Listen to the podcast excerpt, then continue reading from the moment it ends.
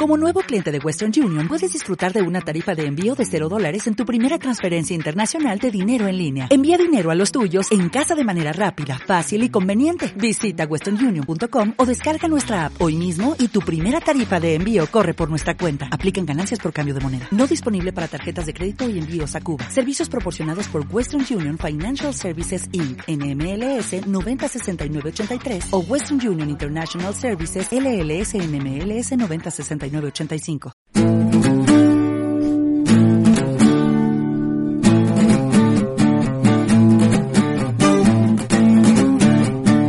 Muy buenas, estamos una semana más en Pura Malta Podcast.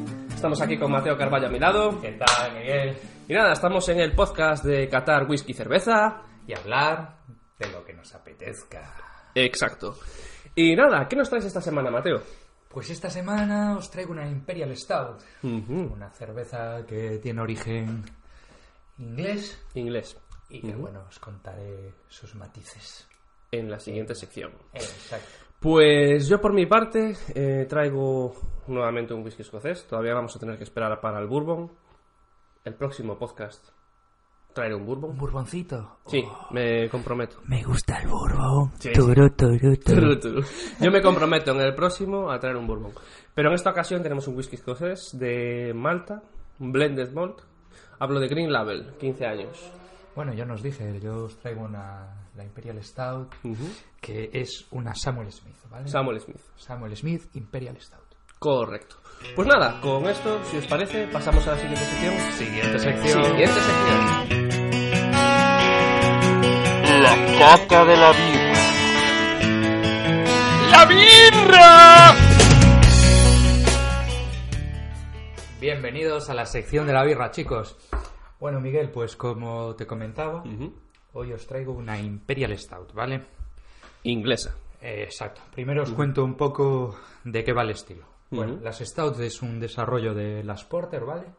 Pero son como más fuertes, más alcohólicas, etcétera. Pero ese desarrollo os lo voy a hacer otro día un poco más profundo. Igual Vale. tenía que haber empezado al revés, pero bueno.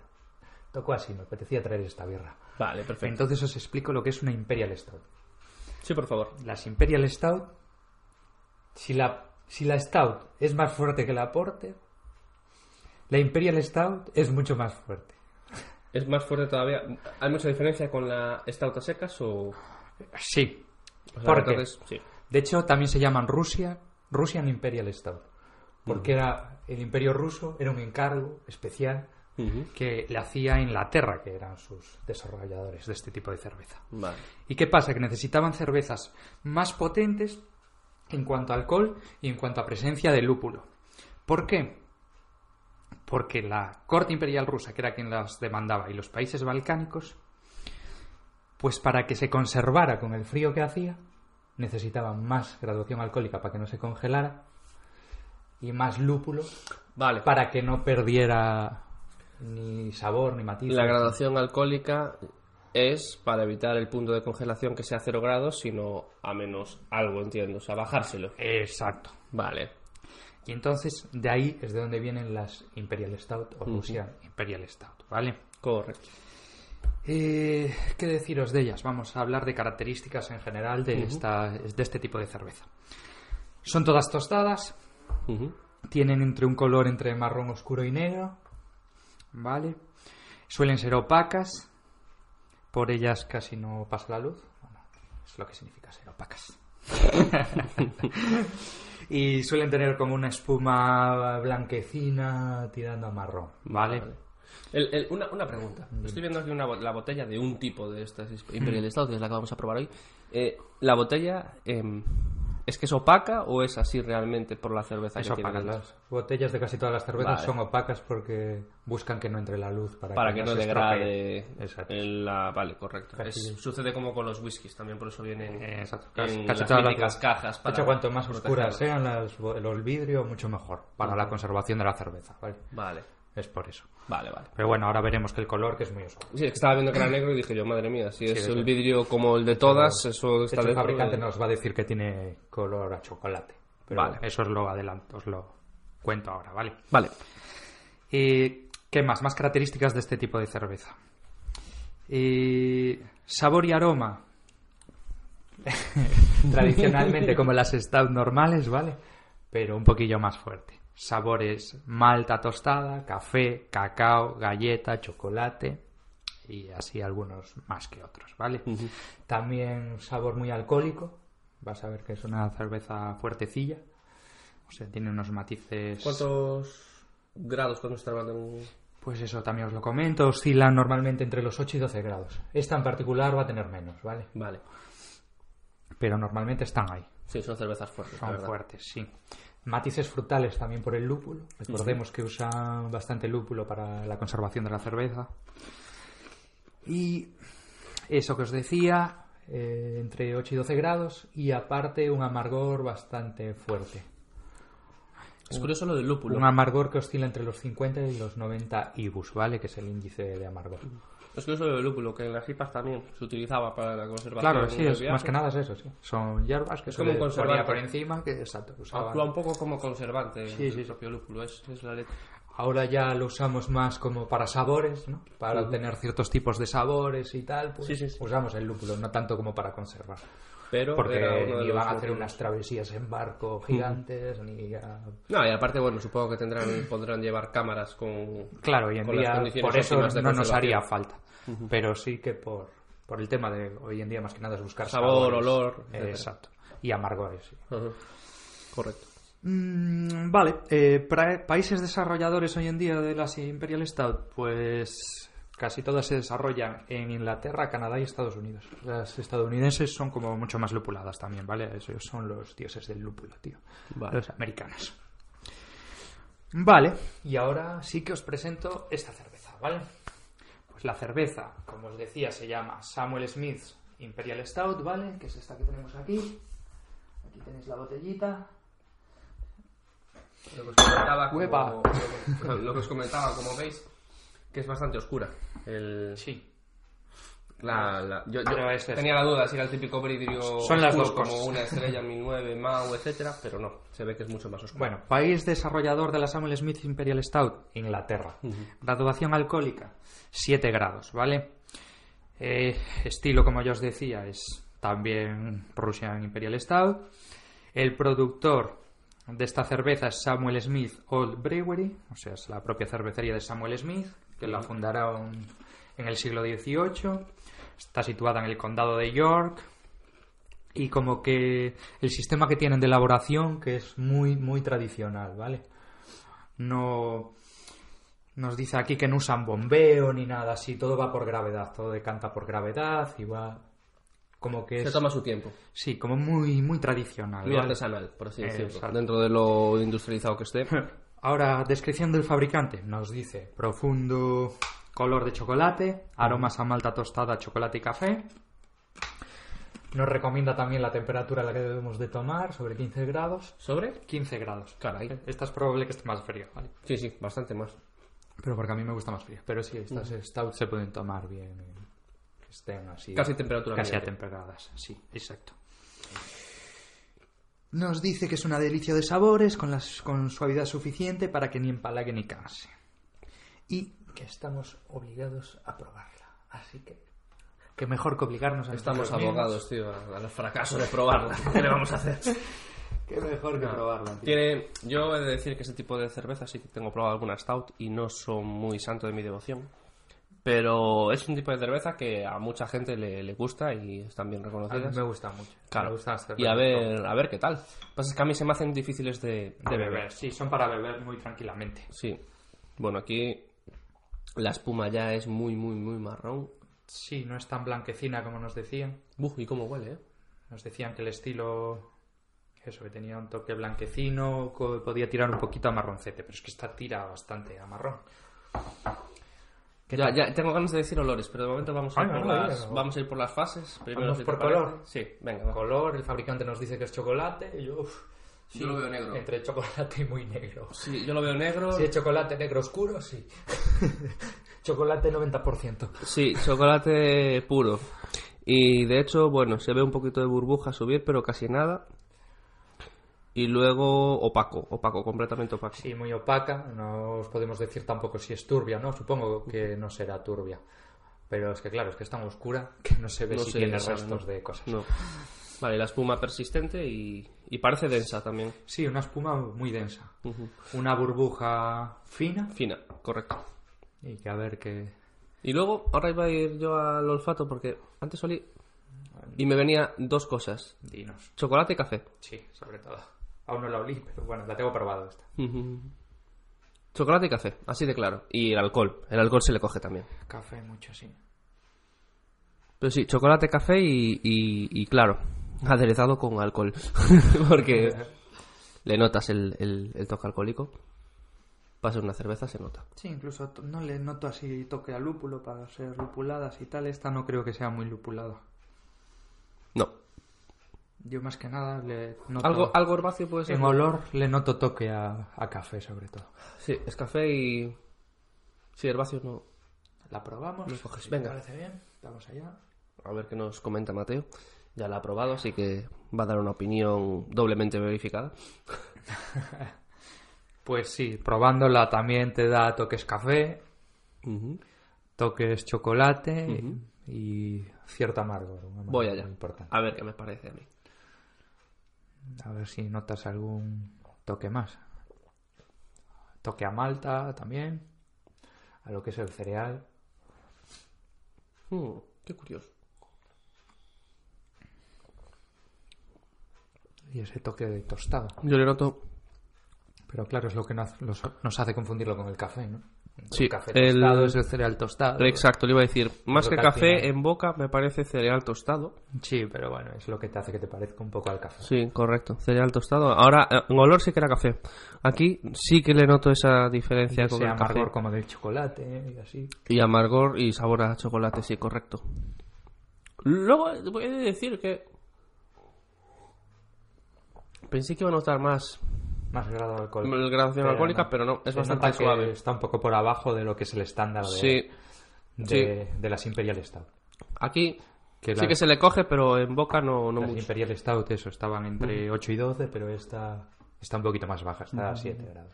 O sea que podríamos decir que es eh, olor café-chocolate, sabor café barra un grano tostado de cereal con chocolate y aunque en olfato sé que se detecta algo de alcohol a la hora de beberla. Y luego el sabor es amargo, como comenta Mateo. sí. Pero eso, dentro del estilo es una cerveza obligada. He de decir que no me está disgustando. No, es muy buena, ¿eh? me, Sí. me gusta. Me está... Y mira que yo no soy de este tipo de cervezas y creo que me la puedo beber perfectamente. Eso sí, pero es para beber muy tranquilo, muy Sí, sí, sí. reposadamente. Bueno, yo ya le di un avance, pero... Pero bueno, claro, mientras Era estamos- para probarla. Mientras estamos probando y lo estamos diciendo, normal. Pero bueno, es una cerveza que se bebe. Pues- Se bebe bien, pero relajadamente. Yo por lo menos estas es las que, típicas que me gusta. Primero te pides una IPA, te pides Mm, una sí. cervezas más flojitas y a medida que vas tomándote algo esa tarde, que estés por ahí, pues al final de todo... digo Aprovechas y- Ahora me apetece tomarme una relajadamente, que pase más el tiempo y no pase nada, ¿sabes? Sí. Y una así fuertecilla, con sabor intenso, que no te mata el sabor de las anteriores, pero es normal, claro. No va a ser al revés, que la, que la primera que te tomes no te, no te deje apreciar las últimas. Siempre va de menos a más. Exacto. Correcto. Entonces, en ese sentido, me parece una, una buena birra. Sí, señor. Bueno, Miguel, tío, ¿y qué tema nos traes hoy? Pues nada, estuve viendo el otro día, o recientemente, Sataka, y... ¿Cómo no? Me encontré... Fuente de inspiración. Sí, es de las mayores, la verdad. TechCrunch, Ataca, estos sitios son los, los míticos de consultar noticias. Recuerdo que en un podcast estuvimos hablando del tema todo del coche eléctrico y después hablamos del de hidrógeno y que lo veíamos para los aviones mucho, el tema de aviones de hidrógeno porque ya se maneja con queroxeno, que ya es peligroso y tal. Y había, curiosamente, una noticia de un avión espacial que quieren construir eh, que sea supersónico, ¿no? Que teóricamente permitiría hacer el trayecto de mm, Sydney a Londres, desde Australia a Londres, que creo que un vuelo convencional son entre cerca de 18 horas o de 16. No quiero meter la pata, pero Es que Sydney, claro, Australia está en el puto culo del mundo. está prácticamente en la otra esquina. O sea, Bueno, es que de España creo que el punto más... alejado. Sí, o sea, si trazaras una línea, creo que darías a islas de estas Bueno, o al mar más seguramente, pero, Sí, pero bastante cerca de Australia. muy cerca de islas de estas pequeñitas que hay por Oceanía. Sí, seguramente Oceanía. el punto más distante esté cerca de Australia o rondando Australia, por eso es tal. Entonces, Tal bueno, pues De desde hecho, Londres Si buscas en internet hay un rollo que te... te dice, ¿no? El punto más distante. y te dice justo cuál es Ajá, ajá. el opuesto en el planeta. Pues y mira. España había cuadrado por ahí, por cerca de unas islitas de estas que pertenecen a Oceanía. Pues en este caso, por ejemplo, el avión espacial supersónico que dicen, ¿por qué llaman avión espacial? Despega en tierra a una velocidad de varios Mach, ¿vale? Varias veces la velocidad del, del sonido. Y lo que hace es ascender con unos reactores que llevaría dentro, que están basados, oh Dios mío, en hidrógeno y oxígeno.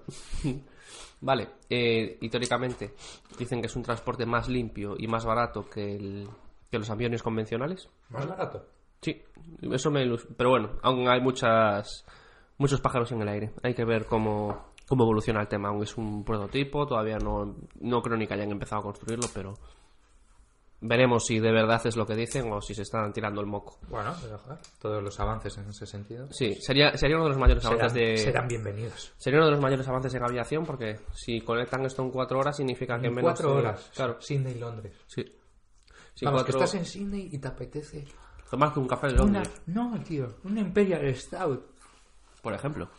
Pues cogerías un avión y en cuatro horas te tomas una propia de allí. Y a lo mejor en cuatro horas y cinco minutos o diez estás en Escocia y te tomas un whiskazo. También. Por ejemplo.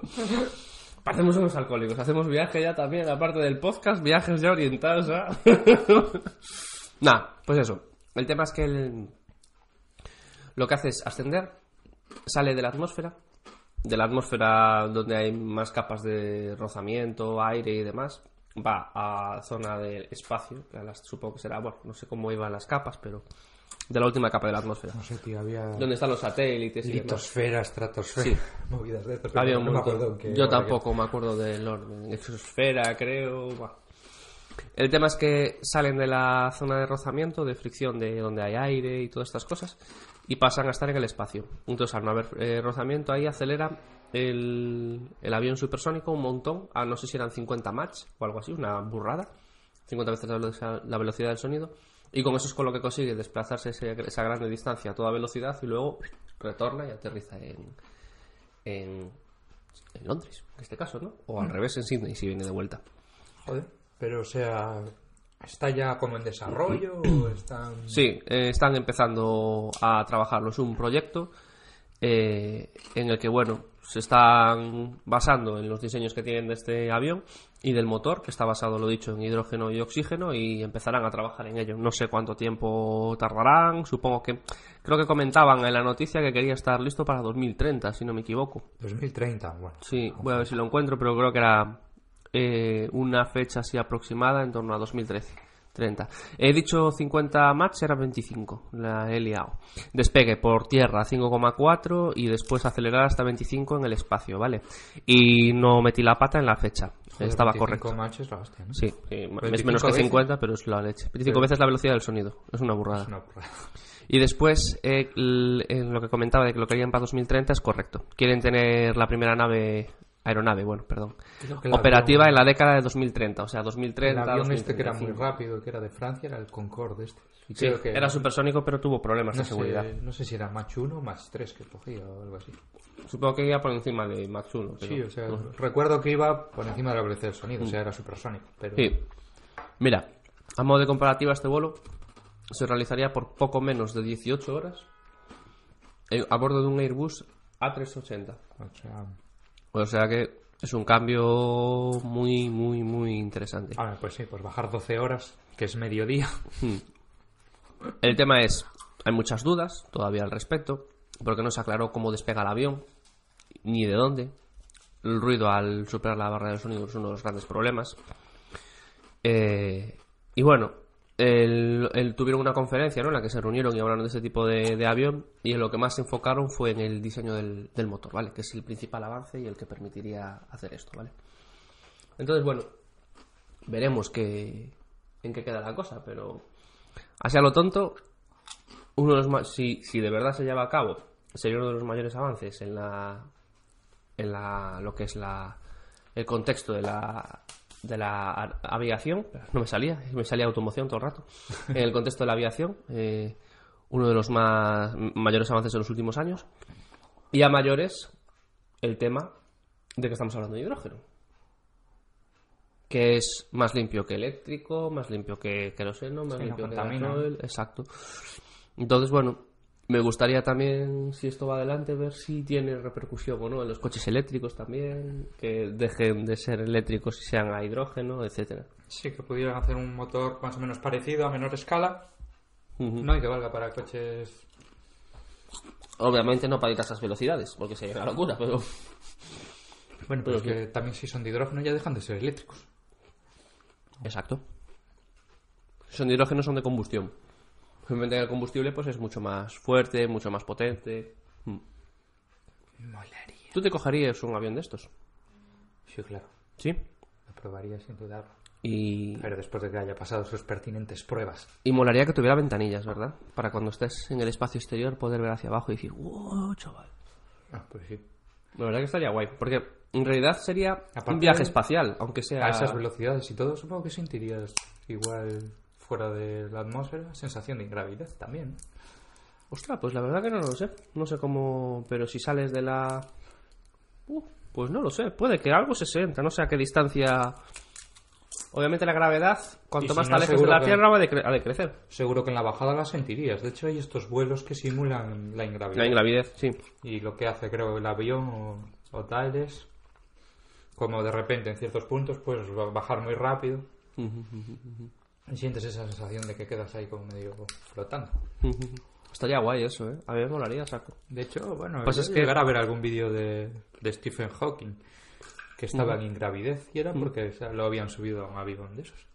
Lo que pasa es que, claro, tú el... Si hacen eso a nivel de pasajeros y tal, puede dar muchos problemas, porque hay mucha gente que estas sensaciones de ingravidez le producen náuseas, eso- vómitos, etcétera. ¿Sabes? Es lo más... Es muy habitual. Mientras no estás acostumbrado. Claro. A ver, pero también es como si subes a un avión. Creo que si tienes marcapasos o movidas así, también puede presentar problemas, ¿no? Tendrá que tu No médico decirte si puedes ir, si no, o algo así. Tú imagínate que vas en este avión, sale fuera de la, de la atmósfera, llega la sensación de ingravidez y empieza todo eso a potar. Claro, es que al final Match 25, tío, es... No, pero no es por la velocidad, sino por el hecho de estar alejado y tal, que la gravedad sea menor. Bueno, pero eso no creo que sea tan problema como coger Match 25. Ahí, ¿cuántos Gs no soporta tu cuerpo? El tema es que irán acelerando poco a poco. Entiendo. Mantener la velocidad constante es a nivel de fuerzas de aceleración y tal sería cero. Ya, pero es que El tema llegar es a llegar. Match 25, Tienes que ir acelerando, acelerando, acelerando, acelerando, acelerando. acelerando, tu cuerpo lo va a notar. Porque ese aceleramiento para llegar a Match 25... Hombre, son cuatro horas, ¿no? De viaje. Igual lo hacen en la, en la aceleración, la aceleración progresiva. Pero ya la propia velocidad del sonido es muy rápida. Sí. 25 veces la velocidad del sonido. eh, tiene que haber una aceleración ahí de la Virgen. Sí. No lo sé. Sí. Supongo que está bien pensado y que los cálculos salen y que no hay ningún problema y que seguro y que tal. Pero El problema es. En principio, igual no es ni para pasajeros. Igual es para transporte especial. Imagínate que necesites algo con urgencia en tal sitio. ¡Oh, qué guay! Pedir pedidos internacionales y que lleguen nada. Sí, claro. Los costes te iban a suponer la hostia si fuera para pedidos. Ya. Tipo que será para cosas importantes. Imagínate, yo que sé, necesita. No sé, tío, una tecnología que solo tenga en Australia y en Londres que llegue lo más rápido posible, porque si no, cierta empresa o cierto hospital deja de funcionar. Mm. Pues será. Envíos urgentes. Sí, para movidas. Vía aeronaves espaciales. Sobre todo al principio. Después que ya se pueda pues derivar al uso de pasajeros. Pues también. Cómo nos gusta divagar, ¿eh? Sí, a mí me molaría, tío.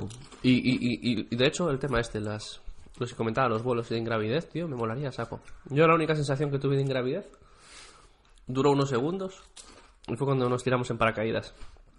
Ya, tío, pero bueno, no es ingravidez, es, Es- ca- caída libre. Sí, pero al principio.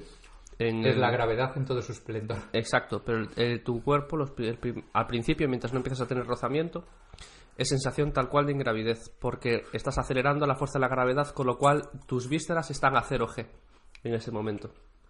¿Entiendes? No están, no están, están yendo con la fuerza de la gravedad como si no existiese. En el momento en el que hay rozamiento, notas la fuerza de la gravedad. Es decir, tú, si estás en reposo, notas la presión constante en tu cuerpo. Bueno, pero eso te pasa también cuando estás andando o quieto en el suelo. O cuando vas con el coche y pegas el típico salto y te quedas y, y notas ese Sí, tal. sí. Es esa sensación como que te viene todo así para arriba. Pues cuando, te tira, cuando me tiré del paracaídas tuve esa sensación unos cuantos segundos. Dos o tres segundos que se hicieron bastante eternos. Esa, esa es la sensación de ingravidez. Tú imagínate eso constante. No, la verdad que fue una sensación súper guapa, tío. Sí. Es algo que tendré que volver a repetir alguna vez en la vida. De hecho, podríamos repetirlo el próximo verano. Siempre lo decimos y nunca lo hacemos. Nunca lo hacemos. De hecho, mi hermano se escaqueó de saltar. Pero. Hicimos salto Va a tándem. venir, va a venir. Bueno, un salto tándem que vas con un Sí. monitor, que sé qué tal. Te da unas nociones básicas al principio. Pero vamos. Pero bueno, él maneja todo. Estás 30 40 segundos en caída libre y después abren el paracaídas y ahí sí que sientes como el tirón de golpe. Eso es una pasada. de la desa- de- para desacelerar. Claro. El tema es que el, el tío es el que controla todo. Tú simplemente vas ahí de, nunca mejor dicho, de paquete. Vas enganchado a él. Y. Sí, vas Y peligrosamente muy cerca de su paquete. sí, exacto. Y luego, a mayores, el tema de que tampoco coges la velocidad máxima que podrías coger, co- coger en un salto de caída libre, porque despliegan un pequeño paracaídas, ¿verdad? Muy pequeñito, para no exceder, creo que es, ¿cuánto? 250 kilómetros hora, o no sé exactamente la velocidad, pero despliegan algo para no acelerar más de cierta velocidad, supongo que porque les costará estabilizar o lo que sea, al ir enganchados así. Ah, Pero está lo que dices, sí. Sí, ¿no te acuerdas que abrieron primero uno pequeñito Mm. que seguíamos cayendo como chorizos? Pero eso frena. No sé si es para eso o para qué es, la verdad. Nunca me lo paré a pensar. Sí que sé que lo hacen, pero... Yo creo que lo hacen por comodidad de controlar que estemos rectos y que no empecemos a O barrer. para, o para que salga recto el paracaídas cuando, cuando abre. No lo sé. ¿Sabes? En plan para que no salga torcido, se vaya con el viento o algo. No, ya, yo- ya lleva una veleta para que... No, yo creo que debe de ser, Para que se más bien. que para el paracaídas de después, yo creo que debe de ser algo a nivel de mm, estabilidad en la caída. Porque al ir con alguien más de paquete, para ir más tranquilo. Porque el- los paracaidistas no, no abren eso, no despliegan eso, los que se tiran solos. Lo que no es nada favorecedor es para la cara, ¿eh? Ya, tío. A mí, a mí el- ah, yo, yo iba viendo para abajo porque quería ver el suelo porque me molaba ver el suelo. Y el tío se emperró en levantarme la cabeza para arriba. Entonces, al levantarme la cabeza para arriba y estar cayendo a toda velocidad, el labio me decía... Con el labio así, que tengo el vídeo grabado. Que. Es buenísimo. Y bueno, y a mí me hacían las pieles así. Sí, pero él iba viendo para abajo. A, a mí- a mí- me hicieron así para arriba dos veces. ¿eh? la verdad que me ha fascinado, ¿eh? mm, Estuvo muy guapo. Hay que Es una repetirlo. sensación muy guapa. Hay que repetirlo. De hecho, tú fíjate si estuvimos en Paranoiaos, que hasta estuvimos viendo para hacer un curso para hacernos nosotros poder saltar solos, ¿sabes? Sí, conseguir. Es un curso que te habilita para poder saltar luego independientemente en cualquier lado. Claro. Coges, te alquilas la equipación y saltas. Te la preparas y además te enseñan a plegar el guapo, no sé si eran que tenías que hacer 12 saltos tándem, o sea, con un monitor que te va explicando cada vez más cosas. Creo que eran cercanos a a 12, 15, sí, por ahí era. Sí, era... A ver, era un poco caro, pero si te Claro. mola la sensación y tal... Es caro, que eran 1000, 1200, 2000. Mil y algo eran, creo, ¿no? A ver, compensa saltar tú en tándem 12 veces, o 15 o las que fueran, pero era carito, sí. No, no, no te compensa, te compensaba sacar el curso. Claro, claro, compensa a... Correcto. Creo que eran, puede que fueran 10, 12 saltos así, eran mil y algo, más o menos. Y después lo único que tenías era que pedir permiso para saltar en los sitios, alquilar la equipación y ya está. Y podías saltar tú solo. Claro, y ahí te sale mucho más barato que si vas con un monitor y saltas tú solo. Pero también he de decir, el riesgo si lo haces tú solo incrementa exponencialmente por la experiencia que tiene el monitor que está saltando todos los días con respecto a nosotros que por eso necesitará un curso tan así intensivo. Sí, sí, pero aún así a todo, sigues, el riesgo sube Y mucho. supongo que el que te da el curso también mirará tus capacidades, que no seas un puto melón, tío. Ya. ya. Porque si no, mi madre, qué riesgo. He de decir, no obstante, que el tema del paracaidismo es súper seguro porque está todos los días saltando a gente seguido y las muertes se Sí, encuentran o lo, o lo ocultan o no hay. No, hay pocas. En hay. esos centros, vamos. Sí, sí. Hay más de gente que practica deportes de riesgo. Sí, En plan, sí, sí. que lo lleva Es que no sé ahora exactamente cómo se llama, pero es caída libre de esta extrema. O sea, en plan. Salto base. Eso, salto base, tío. O estos que van con el traje con alas, que pasan por en medio de dos rocas ahí, como si fuera la hostia. Es- eso es muy extremo, tío. Había habido un, un cocinero que era así medio famosillo, que salía en cuatro. que Se llamaba Darío Barrio, creo. Y se dio un trompazo, ¿no? Hacía salto base de ese y uf, se mató Oh, el tío.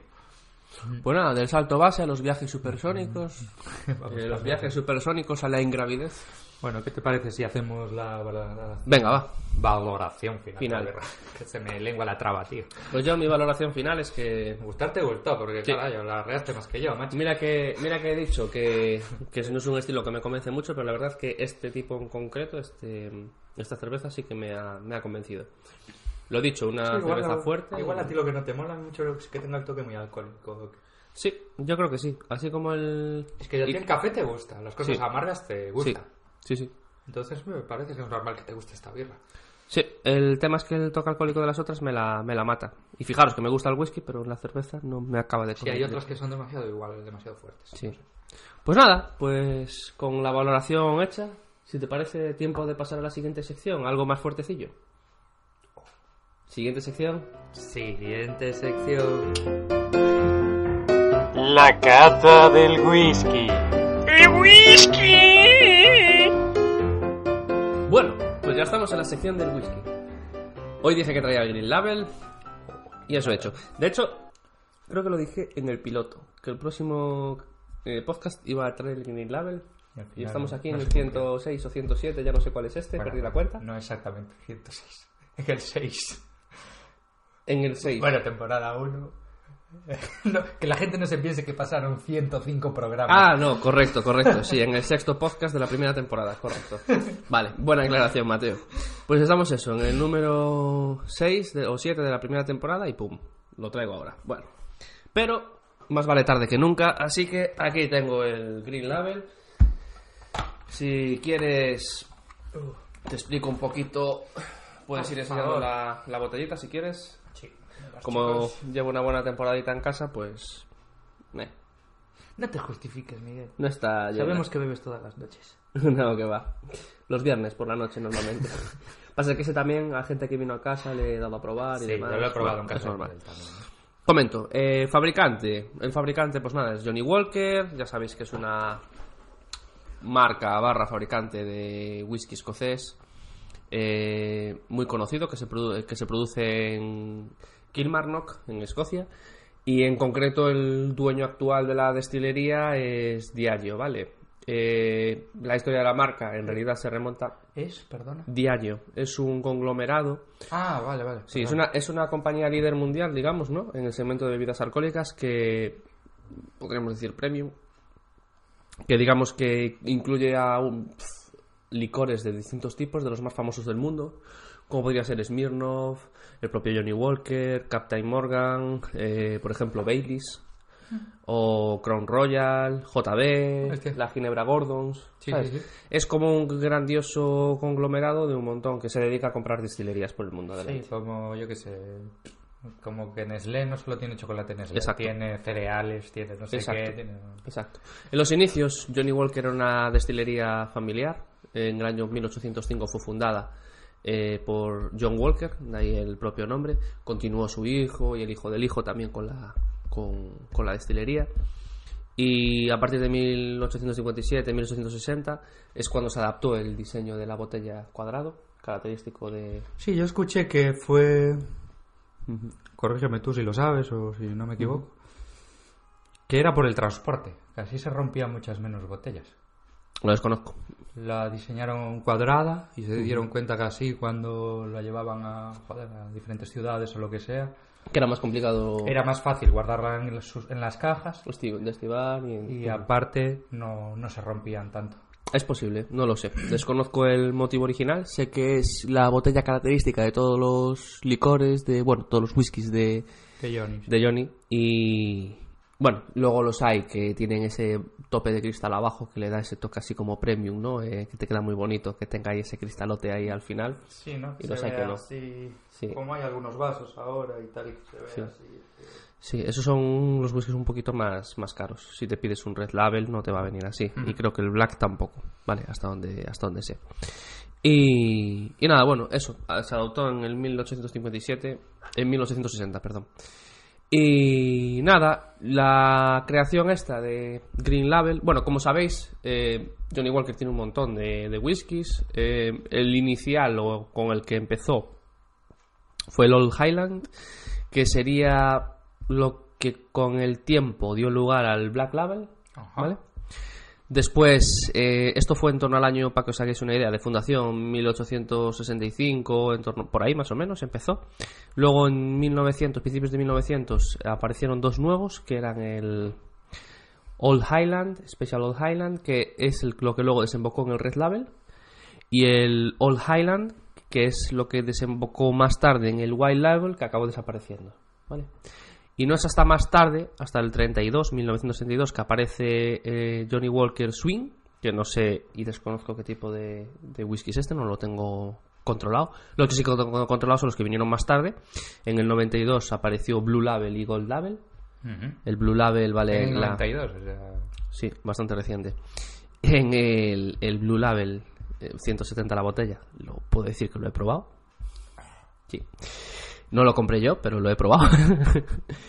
y luego, en el 97 es cuando apareció Green Label, que tuvo un periodo de unos años que desapareció del mercado O sea, y es volvió el de más nuevo. reciente, entonces, de Hmm. todos. Bueno, estos son los más conocidos. Luego hay más. Hay una edición que sacaron por... Bueno, pero sin que dando ediciones especiales, que Sí. sea... Por ejemplo, el Double Black es que otra sean edición. que ediciones hay. con continuidad.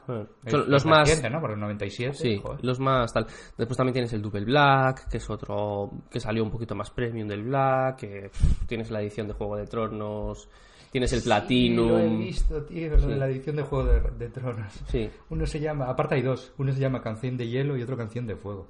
exacto. Y es por los libros de Juego de Tronos, que en realidad los libros no se llaman Juego de Tronos. Juego de Tronos es un libro, Uno de... pero en realidad los libros se llaman Canción de Hielo y Fuego. Ah, amigo.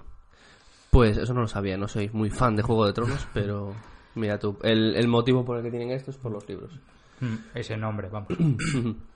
Pues eso, hay, más variantes, ¿vale? Hay la Gold, eh, bueno, la Gold no, había la Platinum, perdón, eh, y hay más. Eh, lo que no sé es las fechas de estas porque son más, son como más efímeras, aparecen y desaparecen, ¿vale?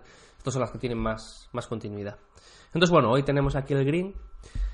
Normalmente con Johnny Walker hablamos de blended whisky, whiskies de mezcla. En este caso no es distinto, ¿vale? Es un blended, pero hay una gran diferencia que es principal y que para mí le da un punto de calidad, que es que Single malt. estamos hablando de un blended malt. Es decir, los whiskies de la mezcla son todos single malt. Es decir, whisky de malta. Pura malta. Eh, exacto. No mezclan otros cereales, ¿vale? Como en el resto. El resto sí que son blended, que mezclan otros cereales, incluido el, el- el Blue Label. Pero en este caso, en el Green, no. Y los whiskies de la mezcla han sido añejados, eh, si no me equivoco, en barriles de roble americano y europeo, al menos durante 15 años, ¿vale? Porque tiene ahí la. eh, la declaración de edad y es 15, lo cual significa que el whisky más joven de la mezcla tiene 15 años, de ahí para arriba, ¿vale? Bueno, el que lo elaboró fue Jim Beveridge, que es el maestro mezclador de Johnny Walker en la, en la actualidad o recientemente. Y básicamente se dispuso a elaborar un whisky eh, que fuese un blended de malta pero mezcla de maltas, o sea, de single malts, de forma que le diese más complejidad al whisky, ¿vale? Su- Porque al final, como estás restringido a un solo tipo de cereal, es más complicado darle muchos matices, ¿vale? A un whisky de malta. Se están mejor considerados, son más caros y tal, eh, pero es más difícil darle esa complejidad que le puedes dar en un blended mezclando otros cereales que le mete más abanico de sabores, de olores, etcétera. Entonces lo que buscó fue el cómo, conociendo todos los single malts de Escocia, con un amplio conocimiento de ellos, intentar mezclar distintos matices de distintos tipos y aunarlos aquí en esta mezcla que vamos a probar hoy, que es el Green Label, ¿vale? Para ello tomó whiskies de todos los lugares principales tierras de Escocia a nivel de, de whisky, es decir, cogió whiskies de Speyside, whiskies de Highlands, whiskies de Lowlands e incluso whiskies de zonas de Islay, ¿vale? Los de Islay ya los tenemos probado aquí, ya sabemos la característica de ellos.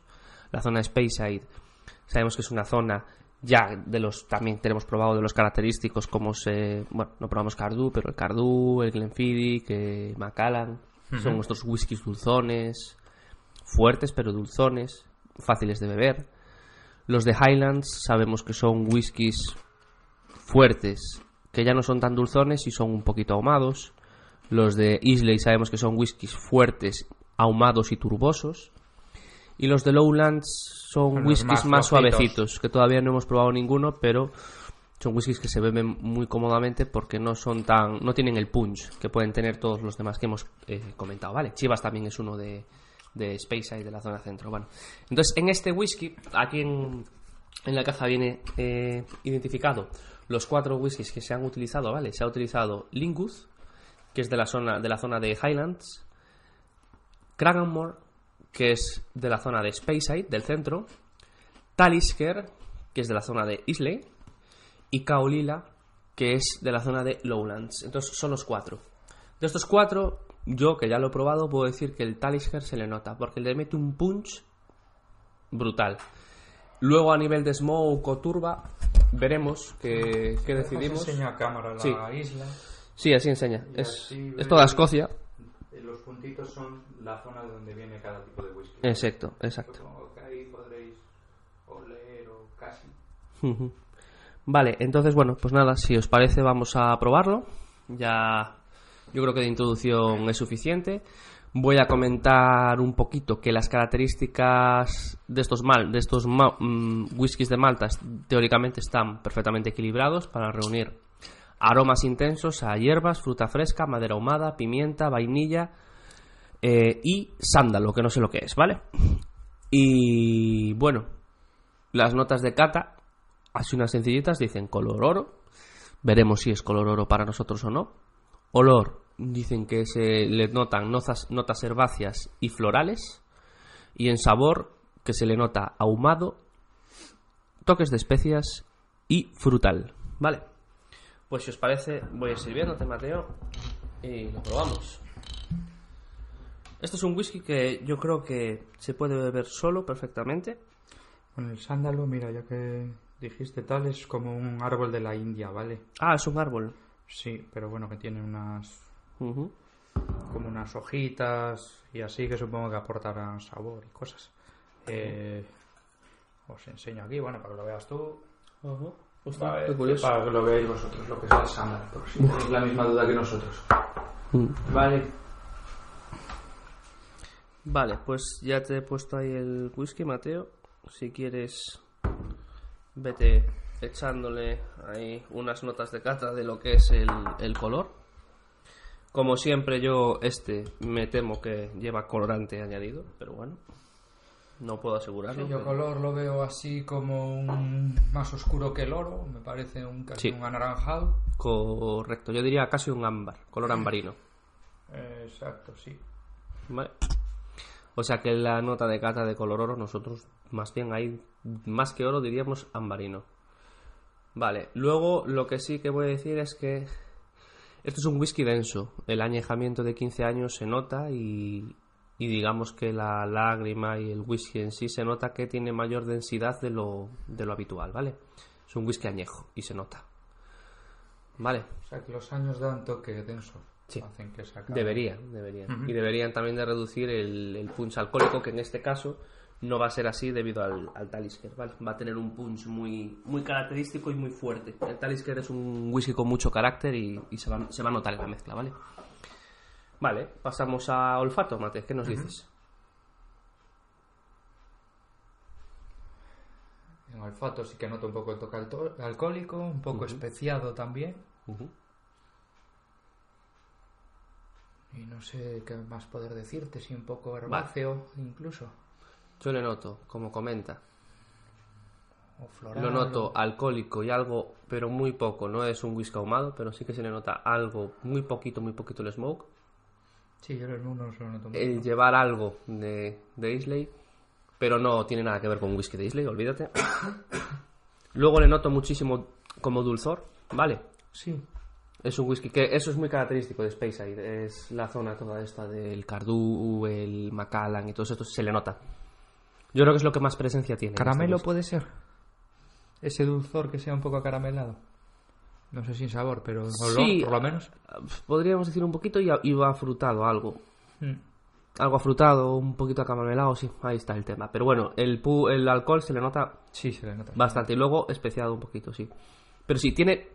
Es un poco lo que decíamos, ¿no? Tiene bastantes matices el, el- para ser un single malt, o sea, un blended malt en este caso, para ser un whisky de Malta, tiene muchos matices y eso es debido al, a la blend, que al mezclarlo pues le da un toque de los Claro, cada uno un poco de lo que les interese más o menos. Exacto.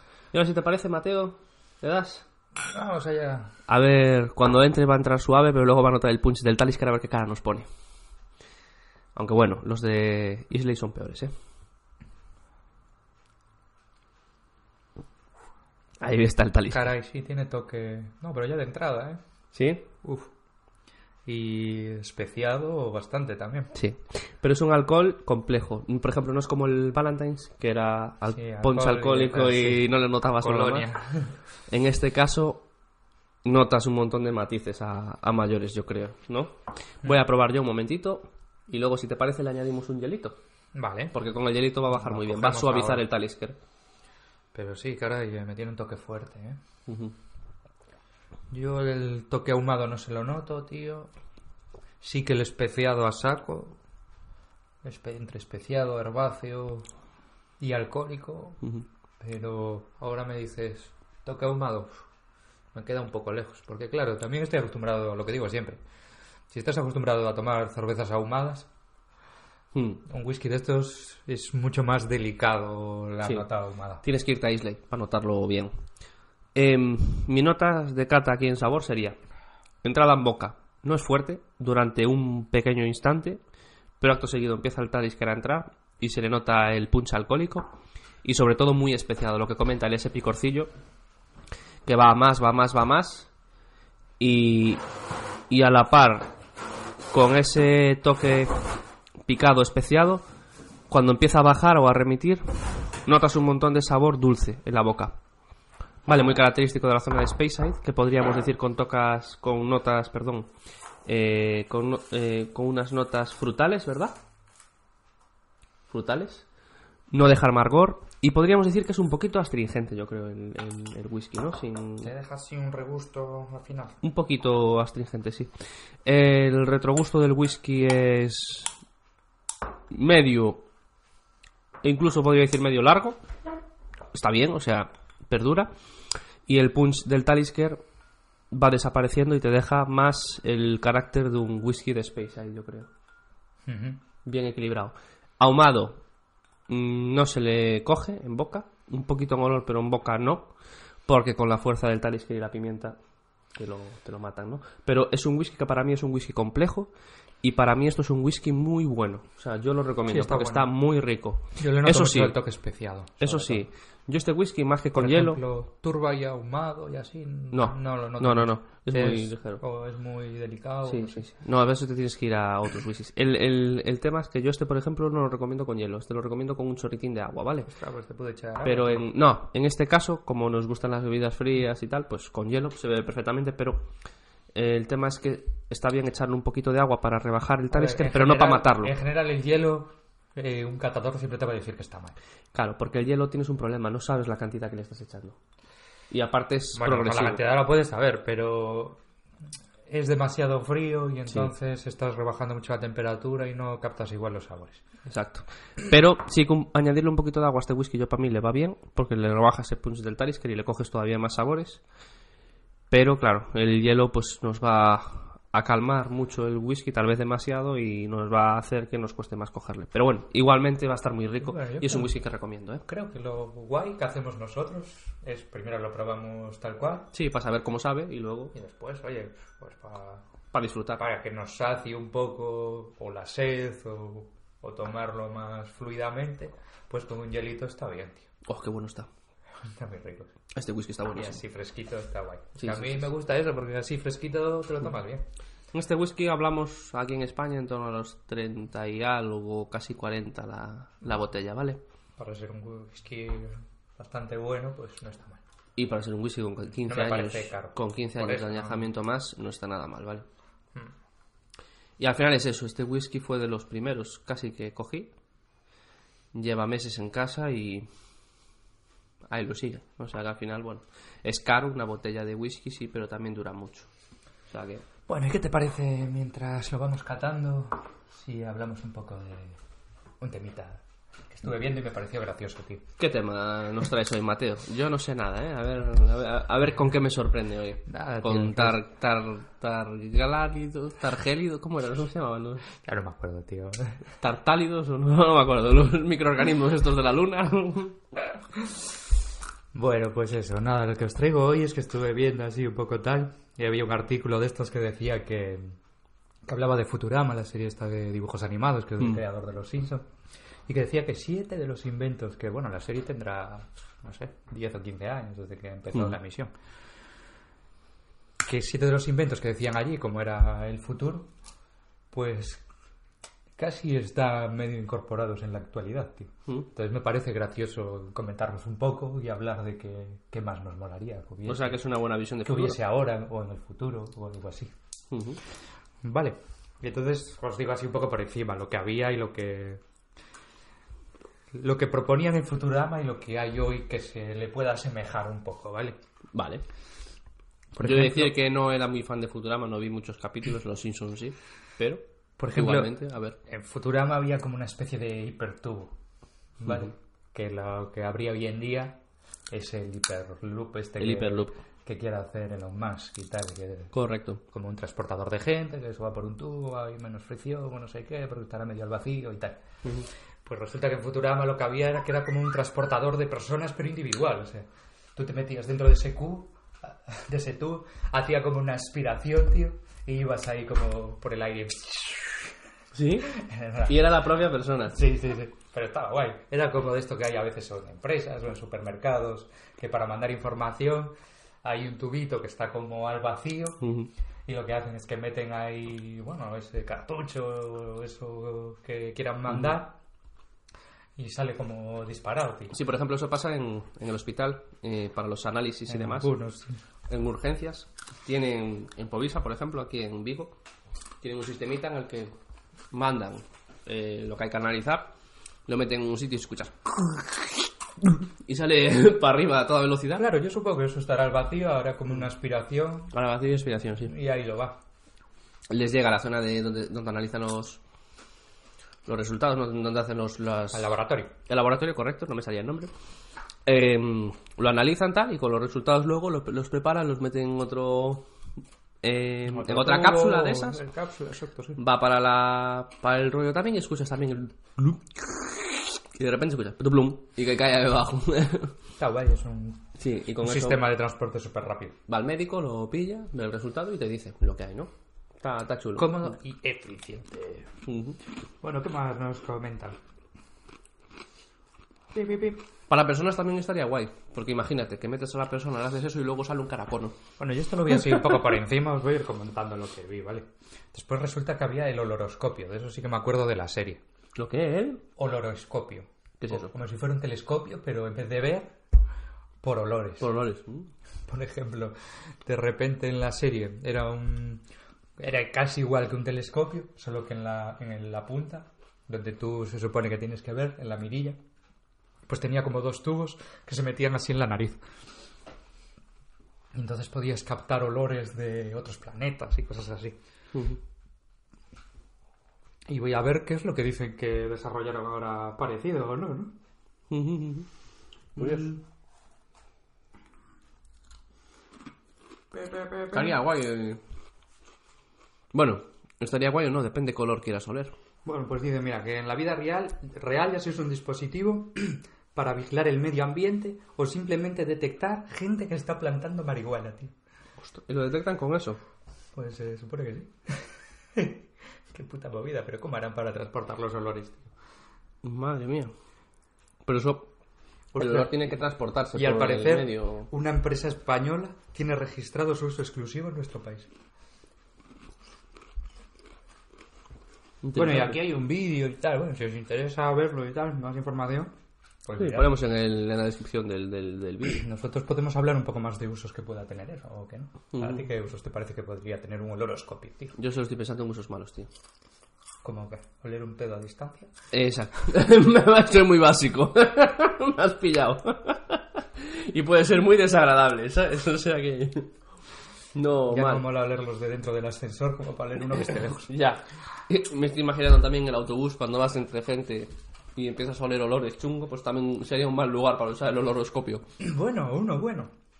Porque tú, si tienes un oloroscopio portátil, imagínate, vas en un sitio que huele súper mal. Te pones eso y dices, le marcas unas coordenadas.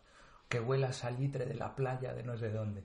Y tú vas en el autobús oliendo a eso en vez de olerle el sobaquillo al... Si pudieras hacer eso sería la leche ya. Si pudieras hacer eso sería la leche, porque en el caso de que te toque a alguien ahí desagradable, pues solucionas. más inventos, más. Más inventos. Pues el profesor Farnsworth usaba como una extensión de su dedo, que era como si cogieras una regla o algo así para señalar algo, ¿no? Pues parece ser que para consolas también había algo como un poco parecido. Para consolas de estas interactivas tipo Wii o tipo así. ¿sabes? Y entonces lo comparan ahí un poco. Pero bueno, ese la verdad que no sería un invento que estuviese tan... No sería un invento tecnológico. Es que al final es un puto palo, tío. Sí, el invento tecnológico sería el láser, en tal caso. Bueno, pues parece que, bueno, en Futurama había robots strippers. Y parece que ahora también hay. De hecho, eh, también sale aquí un vídeo de, de, un, ro- de un robot stripper como haciendo un baile. De hecho, estaban hablando, más que de los robots strippers, uno de los temas que se está abriendo ahora es el tema de los robots sexuales. Hasta qué lado es ético, etcétera, etcétera. Porque están con el tema de los avances de la inteligencia artificial, se está trabajando ya y se están desarrollando ya robots con inteligencia artificial para ah, eso y pues todo lo que ello conlleva éticamente, claro. Creo que los hombres nos volveríamos locos. Oh, una mujer que no me rompe la cabeza. Dios mío, la acaba de liar este hombre. Y hace lo que le digo. ¡Hala! no sé. El tema está levantando mucha polémica, ¿eh? Bueno. El tema de, de los robots estos, de, de marras. Y aún está empezando. Así que veremos en qué queda la, la cosa. Sí, tío, ¿tú crees que esto de la inteligencia artificial... Que pase un poco como en Terminator, tío. Que sea el puto holocausto. Eso en plan de la extinción de los seres humanos. Es un miedo generalizado. ¿Va a haber leyes de la robótica que nos defiendan de esa inteligencia artificial? Las hay, el tema sí son suficientes. O de que nosotros no seamos una amenaza, por ejemplo, para esa inteligencia artificial y entonces prefiera eliminarnos, tío. A día de hoy la inteligencia artificial no creo que tenga la capacidad de,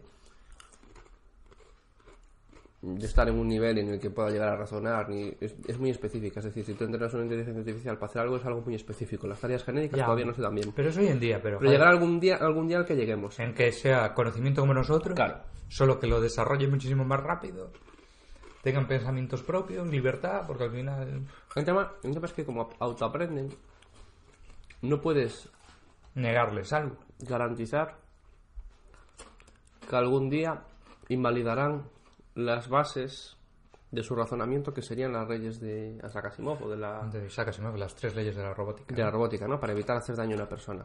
En algún momento igual aprenden algo que les dice que eso ni caso. Claro, igual llega a un razonamiento filosófico que ellos, que ellos desarrollen por su propio lenguaje o lo que sea, de que digan de que no, esto no nos beneficia y contradice la propia ley. Entonces, vamos a anular esta orden. Podría pasar, quién sabe. En el momento en el que eso se produzca, el, el, el tema de que se autoprogramen y vayan aprendiendo. ¿Qué tendríamos que tener? Como una pues, especie es de- Peligroso. De botón... Oye, Ahora mismo sería el, como un pulso electrónico, el tema de para invalidar todos los dispositivos, pero eso reventaría todo. un impulso electromagnético. Reventaría todos los aparatos eléctricos, satélites, todo. La gente con marcapasos. Como había en Matrix para las máquinas. Exacto, exacto. Es que eso es real, eso valdría. Pero, Bueno, claro. existen armas que son así, ¿eh? Claro, claro. que tiene desarrollados el ejército. Sí, sí, sí. O sea, eso funciona. Estropearía todos los, freiría todos los aparatos electrónicos. Bueno, tío, voy a comentar las otras así un poco por encima, pero creo que no. El tema es que las máquinas también se protegerían. Yo no sé si nos va a dar tiempo, ¿eh, Mateo? Uh, vamos justitos de tiempo. Sí. Pero os las comento rápido. Venga, va. También hay una, las cabinas de suicidio, salían en la serie y se supone también las hay ahora. Cabinas de suicidio. Un gaydar, un radar gay. Eso es como un Tinder, pero para gays, lo que hay ahora. Pero aquí en la serie lo hacían en plan jocoso y de coña, ¿vale?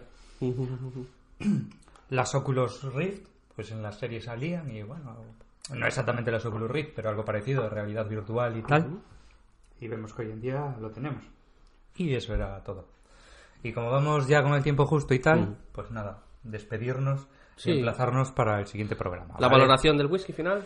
Valoración, un whisky muy bueno, 15 añitos, blended y pura malta. Que eso es lo más importante, pura malta. Nos vemos. Así que nada, chicos, nos vemos en el próximo podcast de Pura Malta Podcast. Nos vemos.